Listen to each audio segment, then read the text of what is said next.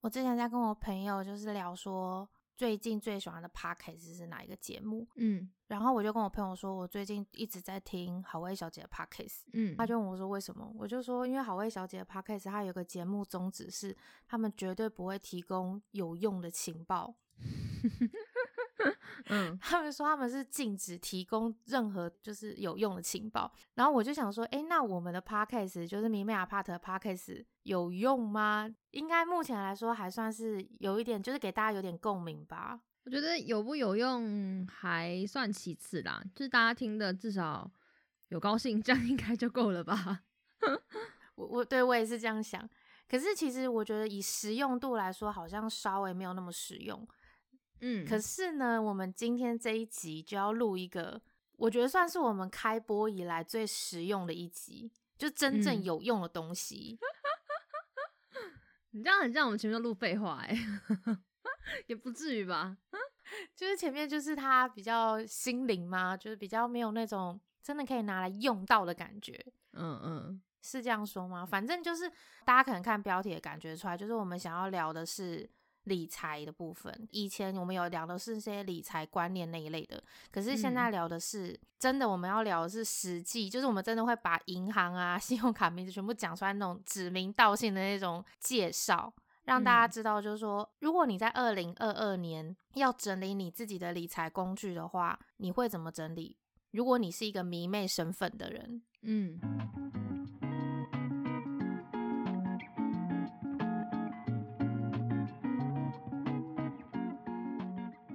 欢迎光临绵绵 Apart，这里是五十六楼，我是本周值班的管理员贝居。我是安安。前面我们有跟大家聊到，我们这一集要讲一些有用的东西。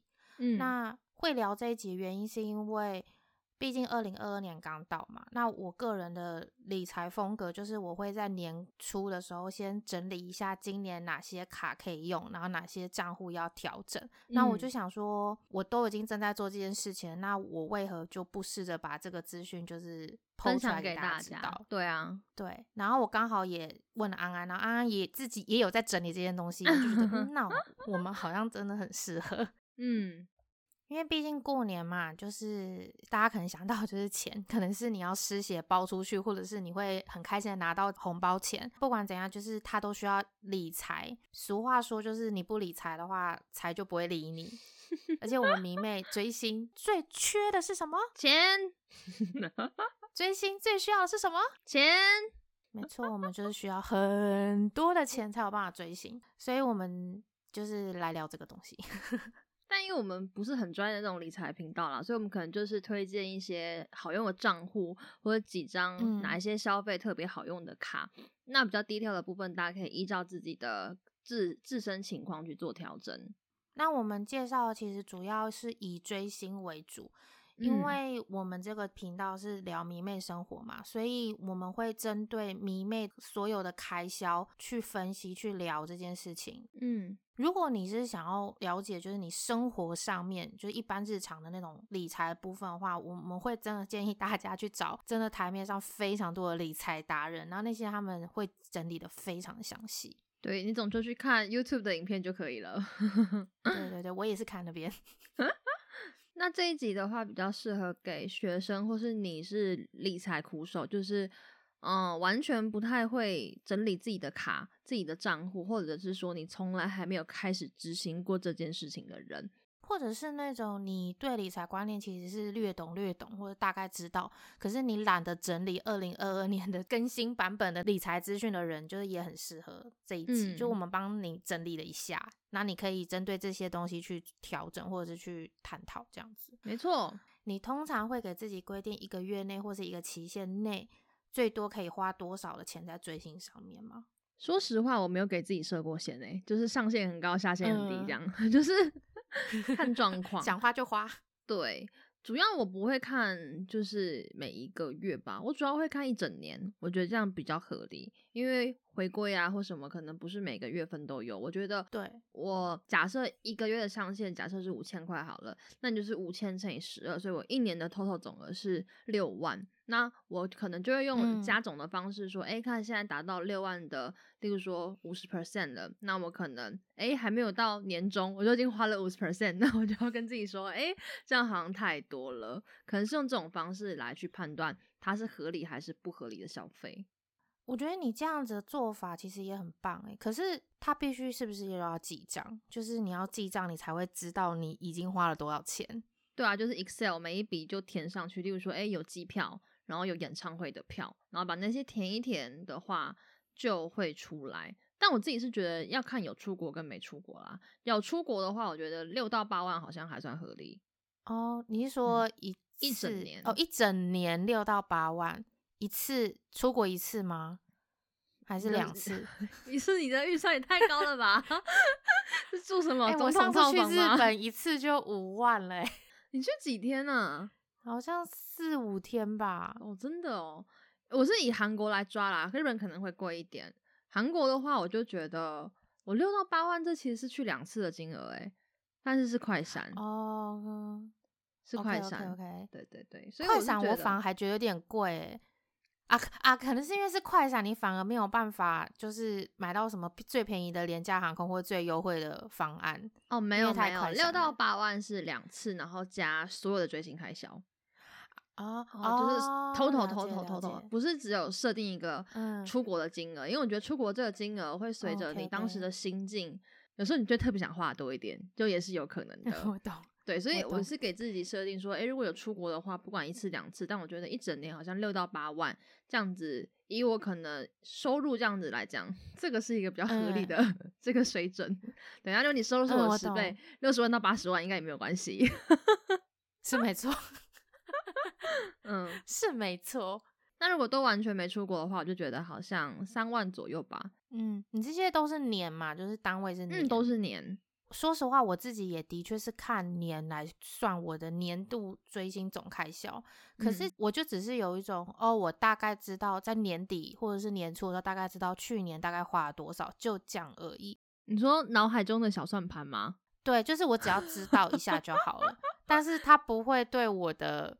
开销的规划有任何的帮助，就是我不会像你说，哎，好像已经花到五十趴了，我是不是应该要怎样？因为它不是年终或者年末会被计算，它就是明年会知道啊，我二零二一年花到这样子啦的那种感觉。嗯嗯嗯。因为我自己是嗯追星至上的人，所以我有时候会有一点点冲动购物。哦。我认为这东西要去，我就是要去；我要看，我就是要看；要买就是要买。嗯嗯，就我比较不会去。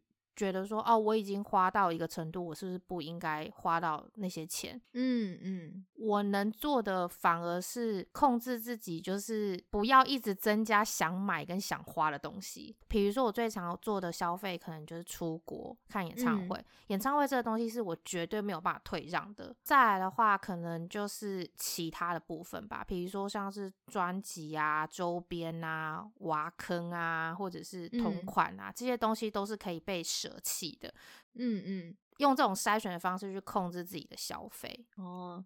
那理智在线呢？对，要理智在线。其实它是建立在冲动消费上的理智行为。嗯嗯。但是目前我个人觉得我的理智跟冲动，他们两个人好像相处的还算平和。然后我自己处理起来好像也算愉悦，所以好像比较不会有太大的问题。就是每一年都是用脑海小算盘这样算。但我自己其实追星也的确会有一个上限范围啦，就是像是我出国的话，一个月内三万到四万五，嗯，然后看演唱会的话呢，大概是八千到一万五一个月吗？对，一个月。哦，你说预设不只有一场是不是？对，不止一场。嗯，一定不会只有一场吧？哦，你是说通常来的话，如果是巡回有三场的话，就看三天这样，所以是八千到一万五。哦哦，OK OK，嗯，对对对对对。然后如果没有看演唱会的话，大概就是三千到五千这样子。嗯，理想状态啦。那这些都是 因为现实生活中我就是想花，我就是会花，所以就算它超过。演唱会扣打一万五，我还是会买啊。那他会压缩其他的费用吗？例如说，因为你毕竟会有一个总 total 你的一个这个概念嘛，例如说多少钱一年看下来觉得是合理的，那你会说，哎，好像之后要看演唱会，你就会忍着周边不买吗？我会看我的真正的总开销，就像我刚刚说一万五嘛，可是我不会用一万五来评断它超过一万五，所以我其他地方要忍，我应该是会去看我的真正的。追星账户就是我有个银行账户，然后那个追星账户里面够不够我花到这个程度？如果不够的话，那我才会去克制其他的消费，不然我都是属于我想买我就会买的类型。有有感受到，因为我记得之前我们有一集有聊过我们两个人追星的理财方式，我们稍微不太一样，因为我记得你是会记账的那一种。那个时候好像聊的不叫理财，好像是聊就是一些花钱的一些，对对对对对，我就是用 Excel，嗯，就是我说我会分成不同的 idol，然后看我一年对他投资多少钱，对，因为我记得我那时候听到的时候，我真的超震惊的，因为我他会去算我 我每一年为了某一个 idol 到底花多少。我觉得就是你有在喜欢有在 follow 的团啊，嗯，因为我通常花钱的话，除了演唱会之外，就是买专辑或者是一些周边，都是真的有入坑的偶像才会买啊。所以我就是以我入坑了谁这样子分出几个人，然后去算那个金额。写这个 Excel 的目的比较是为了想要能省则省吧，就是说。看一下那个金额比较在一起的感觉，那我就会觉得，哎，如果我要再把这个预算压低的话，我可能机票金额还是太高，那可能就要从机票入手，嗯，这样我比较算是用这样的方法去压低预算那种。就是例如说出国的话，我通常不会太挑房间，就是干净可以躺平，我觉得好像就还行，是可以休息。重点是演唱会那些活动到底能不能参加，这是最重要的。对对对，压缩一些其他品质，我觉得是没有关系的。对，反正我的目的是演唱会，因为我刚刚自己有提到，我这边的话是迷妹账户，那我的迷妹账户是真的有一个银行账户，然后那个银行账户是专门拿来存关于追星的开销，可是因为我追星大概有五六成以上都跟出国有关，所以我后来就觉得，就是你还要再细分，其实有点难，我最后就把出国旅行的开销跟迷妹的开销统一在同一个账户里面。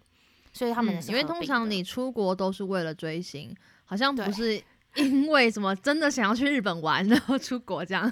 就算我真的想要去日本玩，我可能也是看了某一部日剧，或者是看了某一部跟偶像有关的东西，而想要去那个地方走走看看而去的。所以其实跟追星似乎也是有一点扯得上边。对，就都算在那个人头上这样。对，那大家其实多多少少一定都会需要存款嘛。那现在不管大家有没有想要开一个属于你自己的迷妹账户，嗯，存款账户就一定是需要的，嗯。所以我就想说，那我们先来讨论一下，我们在追星的时候，我们会碰到银行账户的相关的事情有哪些？首先，第一个应该就是周边吧。你要买卖周边的时候，就比如说你要买娃、买泛制周边啊，然后所以就会需要汇款，汇款给代购。还蛮多人可能会去，通常朋友之间转账就会说，哎，那你有没有什么银行啊？然后我有的话，我就用那个转，我就可以省掉手续费什么的。可是如果你是去网络上找代购的话，基本上他们不会跟你 那边就是说哦，那你有什么跟你换什么什么这，他们就统一一个，他们可能是台新，可能是中国信托，可能是哪里，那就变成你要去配合他，那就会有就是转账的手续费的一个困扰，而且你买的量越多，这个困扰就会越多，就是变成说你会无形之中一直被吃掉这个转账的手续费。除了像刚刚讲的那个以外，然后还有什么网络代购啊，或者是。呃，虚拟账号付款这种，就是比如说我们买演唱会的门票、拓元啊、KKTIS，我们如果是选的是虚拟账号付款的话，那它也是需要一笔转账费。以前我都无所谓，就觉得就算了，因为以前只有一个账户，但后来账户变多，就觉得哦，这好像是可以省下来的钱。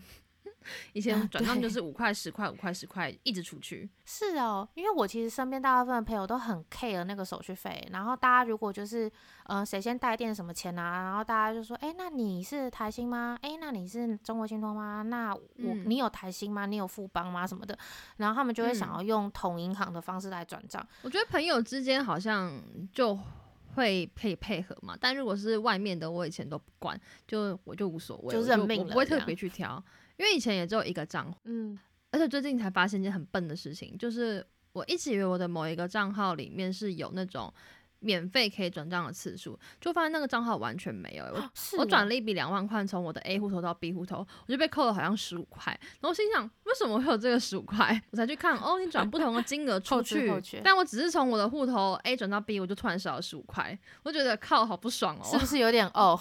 很不爽啊！就是这种感觉。对，他明明可以不用被扣掉，虽然这十五块不是我花不起，可是就是不爽。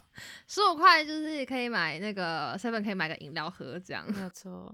除了转账次数这个需要注意以外，还有一嗯个就是，像我们有时候会去 iPhone 买票，嗯然后我们就会因为可能手上钱不够，我们就要去隔壁的 ATM 领钱。嗯可是你不能确定这台 ATM 有没有你自己的银行，所以你有可能会需要跨行提款这。真的超麻烦的欸 Seven 里面通常是中国信托，所以你不是中信的那个卡，你就会被吃手续费。全家的话好像是星光跟台新吗？有点忘了。嗯，刚好我都有哎、就通常我走进这两个地方。不会领不到钱，就可以省下一笔小小的这个转账费用。但是很多嗯人、学生一开始开户应该都是开邮局，邮局的话你就没有办法，就是只能一直给他吃那个五块五块五块这样。就是被吃太多次这种豆腐之后，我个人就觉得我一定要找一个转账跟跨行提款都免手续费的账户，或嗯者是说他免手续费的次数很多的那嗯一种服务，就让你不用每个月去担心、去思考这笔话费。而且你这样就变成是你不管你要跨行提款或者是转账，你就可以很帅气跟大家说哦，我不 care，我不在乎那个。然后我嗯朋友还问我说，诶，那我要给你台新的还是要给你中国信托的账户呢？我觉得很帅气的说，没有，我不，我不用，我不用，你对就随便你方便给我什么你就给我什么。我是一个拥有免费次数很多的富翁，我不 care 这件事情。嗯，笑死。就在这种小事上面显出自己的优越感。嗯。就是这个想法促使我开始研究银行账户，因为其嗯。实我以前是有一点懒得管钱这件事情，我就觉嗯。得我拿到我就是随便放在邮局啊，放在哪里就好。可是就是因为这样，我就觉得好，我一定要研究这件事情。所以大家从几年前开始，我就是每年年初我都会在研究这种东西，嗯。因为我觉得在规划你的存款之前，首先第一步就是要先审视自己最新开销都花在哪些地方。所以像我自己可能就是花在出国啊、看演唱会这种地方居多的话，那我就会知道说，好，那我可能需要一笔庞大的资金预备金嗯，放在银行账户里面，才不会就是我突然想要出国的话，我会不太知道我能花多少钱，因为以前我都是跟生活账户混在一起。嗯我就会觉得，哎、我好像钱是够的。可是其实有时候就会觉得，哎、那我也不太确定我到底花多少，然后我又懒得记账，嗯所以就变成我好像需要一个账户去去圈住我的钱那种感觉。嗯，所以也因为这样子，我才会在第二个步骤选择了开一个迷妹账户，然后存一笔固定的金额，可能是一年存进去一笔，或者是每个月存进去，再到时候再看这样子。而且当你存了一笔钱，你就会比较开始在意说，哎、这个银行一年可以给你多少的利息，就是有点预备金的概念，你可能不会一直提领出来，因为你要存这个嗯迷妹账户嘛，所以就会开始比较想要研究一下银行，说，哎、它哪一家的活出利率比较高？因为迷妹生活就是很需要钱啊，然后经纪公司又很常突然就说，哦，我要卖周边，我要回归。你可能觉得说，哦，他上个月才刚回归，嗯、三个月后应该不会回归吧？哦，没有，他就是会回归哦。然后所嗯以你根本就防不胜防啊。所以在这种随时需要钱的状态，紧急预备金 就是迷妹的紧急预备金，它相对来说嗯就很重要。可是因为你又不能够太常动到它，所以它又必须是一个活存的概念的状态下，嗯我就会觉得活出利率高的话，它相对来说就会一石二鸟吧。所以刚刚讲到，就是可以转账或是跨行免手续费，然后再加上活出的这个利率比较高，我们要帮大家整理一些银行给大家做参考。总共五间，嗯，那第一个的话是那个远东的 Banky，这好像是今年才出来的是吗？还是去年就有、啊没有没有，，去年就出来了。哦，我已经存了快一年了。哦真的哦，因为我没有在嗯用这一家。好，这一家的话嗯是。那它的这个利率有到二点六趴，二点六其实蛮多的，跟其他的比。二点六是算高的，但这二点六趴的话，它的金额是五万啦，金额还蛮适合当迷妹存款的，因为你是迷嗯妹存款嘛，那你就可以跟自己说，哎、我尽量就是存到满五万，然后去赚它这个利息。这个也是我那时候选出这五个的原因。因为其实，呃，如果说你今天要大额一点，比如说三十万、四十万、五十万这种，也会有更适合的网络银行。嗯，那因为我们现在只是讲的是迷妹的账户，那迷妹账户它本身并不需要你在同一个账户里面存二三十万在那里摆着，这样真的有一点太多了。所以我嗯觉得五万到十万之间是一个蛮好的 range。嗯，所以我们等下讲的这五间呢，都是有满足就是五万到十万这个上限的区间之内。对，让大家可以存小钱，然后又拿到比较多的这个银行利息。那远东 Banky 它提供的跨行次数是一个月六次。那如果你平常嗯不会转账太多，六次满足你需求的话，你可以选择申办这个。那它这个二点六趴跨行六次的话，是到二零二二年的六月三十号。可是这个二点六趴呢，就是还是会有一些前提，那这个东西就会建议大家就是上网查一下，因为真的太细琐了。我觉得我们这样念完，大家一定会觉得，哦，我现在先立刻去睡这样，所以我们就不先念出来了。然后第二个的话呢是这个 Line Bank，那它的这个利率的部分是二点二趴，那一样是五万块。那五万块超过之后就会回到一般的银行利率。它最吸引人的地方是它有八十八次的免手续费转账。然后时间是到二零二二年的三月三十一，我个人是希望三月三十一之后，它还是可以维持就是非常高次数的这个免手续费转账。我个人是觉得它应该会延续，因为它其实才刚刚开始推，然后它前阵子才对一堆 YouTuber 下了非常多的广告费，所以它在这样的一个状态下，我我个人是觉得它应该不会三月多就是立刻回到正常的状态，它应该会延期。它就算砍半，我都觉得很够用，就是四十四次，我也觉得很够用。而且它之所以会有这么高的转账次数的原因，是因为呢，它没有实体的银行，所以它所有的提款全部都要透过别间银行，因为它是真正实实的虚虚拟银行，就是不像其嗯他的，就是还有实体银行可以去，所以它每一次提款费用是一次要五块钱的手续费。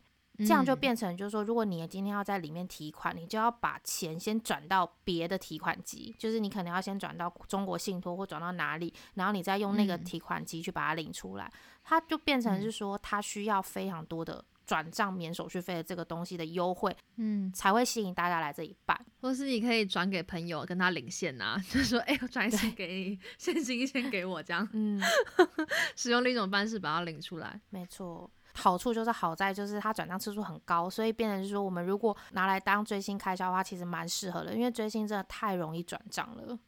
嗯嗯。嗯，第三间的话是台新的 Recharge，那你的这个存款三十万以内的话，都会有两趴的利率优惠，但是这个好像是限去年的十二月一号后申请的，嗯，才有这个方案。那你是旧户原本就有的话，这东西跟你就没有关系了。完全没有关系。嗯，因为这间我跟贝居都有。我觉得 Retry 应该已经是所有迷妹都有的账户了，因为它之前真的太好用了，嗯所以现在还是有很多朋友就是都会把这个账户拿来当生活账户，然后大家转账也都会用这个。可是我个人嗯是觉得，其实可以开始就是找别的了，因为它真的对旧户非常的不友善。嗯，那如果你是嗯新户的话，你可以考虑到这个嗯二零二二年的六月三十号，三十万以嗯内都是有两趴的。然后银行跨行次数提款的话，给五次免手续费。如果是新户的话，真的蛮推荐的。没错哦。三十万的两趴真的不少。嗯，那第四个的话是这个联邦的 New New Bank，这名字好可爱哦，New New Bank。很可爱，它的 logo 也是一个小可爱的狗狗，白狗狗。我超喜欢这个账户，因为它去年让我赚了好多的利息。哦，这些你也有哦，我也有啊，你是到处开户是不是？对啊，到处存满每每一家的上限这样子。哦，这样也不错啊。我真的是心情很好诶、我已经在这边拿到了，已经签了，就是一两千有了，我真的心情好好。嗯 OK，他这家的话是你十万块以内的话，也是都有两趴。那他提供十次的这个跨行免手续费，那到二零二二年的七月二十号都会有这个两趴的利息可以赚。我最推就是这个银行，你看它有十次，诶，就是整个诚意很够，然后又有十万。因为追星开销，其实我个人觉得不需要存到十万这么多啦。可是因为像我来说，我是把它当成追星跟那个出国的账户是同一个，那这样的话，我就觉得十万蛮适合的。我就当做存一个未来疫情解禁的旅游预备金。哦，对，真的还不错。嗯，所以如果说真的存了一整年的话，你最多你可能可以拿到两千零一十八元这么大的金额，我觉得以活存来说，真的算不错了。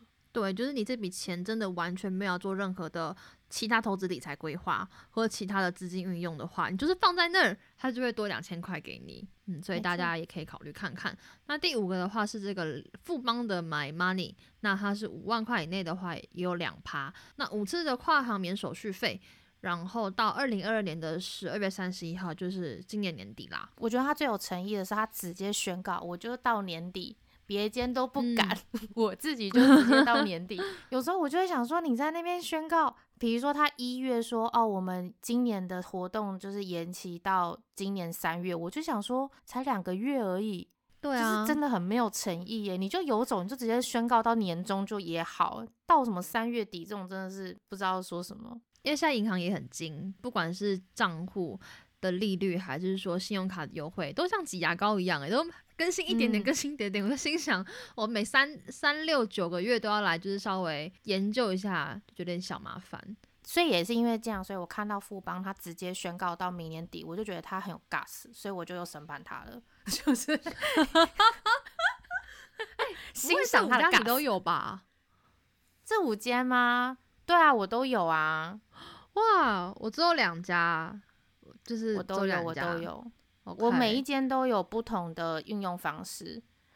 嗯嗯，我觉得刚刚大家这样听完，应该会还是有点小小的小混乱。我们帮大家做一个简单小小的整理好了。就是说，如果你是一个很懒的分很多账户，你只想要一个账户，就是包含生活账户，所有账户都在同一个的话，然后你又没有开台新 Richard 账户，那你就干脆直接开台新 Richard 就好了。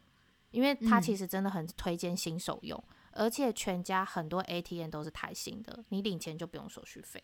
嗯，没错。不然的话，就是如果你同时也是已经是 Richard 旧户了，那你就选择联邦的 New New Bank，因为它存款额度比较高。对，就我们刚刚说的十万块以内都有两趴的，虽然 ATM 比较少一点点啦，但是因为它的那个跨行免手续费是给一个月十次，所以呢，应该也算是蛮够用的。嗯，十次其实你一个月提款应该不会提到十次以上吧？我跟你说，我可能一个月出门都没有十次。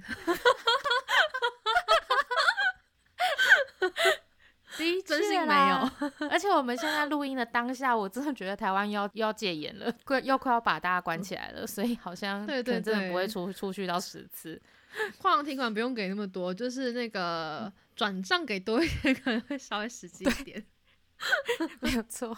但如果你是追星开销很大，可是然后你又想要账务很清楚，嗯，我就会很建议大家可以一个生活账户，一个迷妹账户，就是你的账户的每个明细都分得干干净净。那在这样的状态下，迷妹账户的限额在五万额度以上的话，远东啊、Line Bank 啊、富邦这三间都很推。那如果只选一间的话，我会推 Line Bank，因为它转账次数非常高。对对，希望它。三月三十一号以后一样维持八十八次，希望。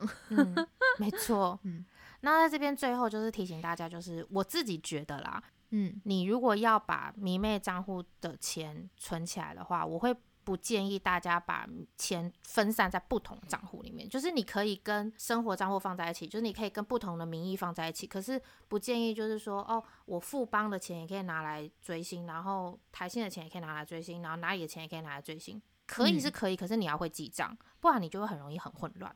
对，或者是这个可能会跟我们之后介绍，就是你是用信用卡来分的话，就是可能只要是什么开销你就刷什么卡，可能也可以这样子分。嗯，对。那以上呢，就是我们这一次呢，帮大家整理的一个，就是二零二二年的追星存款账户。那其实我们原本是想要把存钱跟花钱放在一起一起聊啦，可是我们现在聊到这个程度，我们发现好像已经差不多一集了，就是我们好像花钱没有办法再聊下去了。所以信用卡就是花钱的部分，下一趴再跟大家分享。对对对对，反正我这几天发现，好像还是有一些银行陆陆续续在释放一些消息，说不定我们下一集录的时候又会有一些变动，不一定。嗯，好像也是不错的啦。反正存款部分目前应该不会有太大的变动了，就是先这样子的一个方式去跟大家介绍。嗯，就是比较小额小额，然后让大家用账户的方式归类。就是如果你是完全没有理财观念，或是完全没有接触过的。话，听完我们这一集，你可以去开一些这种数位的账户，然后小额的存一个你追星的开销。大家听到这边有没有觉得这一集真的是爆炸实用？就是还在想实用度的问题，因为我们其实真的很少录这种东西，所以我们可能也不太确定自己能不能把这东西讲好。因为因为毕竟理财这件事情，我们两个并不是最擅长的达人。对我们两个最擅长的应该是花钱，不是不是理财，我们擅长的是花花钱。对。可是呢，因为追星的理财这件事情，就是该用哪些账户，然后该用哪些信用卡这个观念，我觉得应该很少有理财达人会去介绍这个东西。那想说，我们毕竟也有在研究，然后也是迷妹的身份，就用这个小管道，就是。宣传一下，帮大家做个小小的整理。对，那要小小的强调一下好了，就是因为我们讲的都是比较小额的账户的原因，就是因为我们并不希望大家一个月的免费开销超过十万，所以，嗯，所以我们并没有把那些存款上限到。五十万以内的那种账户列进来讨论，因为那个真的太多了。可是如果你是那一种生活开销，然后跟跟追星又放在一起的人话，你还是很需要很大存款的话，我这边分享大家可能可以去看永丰大户，然后上海商银的 Cloud Bank 跟第一银行的这个 i 六，就是这三间，嗯，大家可以去搜寻一下他们。没错，那他们其实在五十万以内都有不错的利率。虽然不到两趴这么高，但其实我觉得以现在二零二二年这小气的年度来说，其实 也够用了啦。对，因为毕竟它的额度上限比较高。那这一集呢，就跟大家来分享到这边。那如果大家听到这边就是还是有点不飒飒，觉得有点小混乱的话，欢迎大家就是传讯息到我们 IG 或 Facebook，就是可以直接跟我讲说你的消费习惯是怎么样。嗯，那我这边就可以直接跟你讲说，我觉得你可能适合什么。对，就是我们开放那个有没有服务 智商，因为毕竟贝居刚刚推荐这五间他都开了，所以应该会给大家一些比较。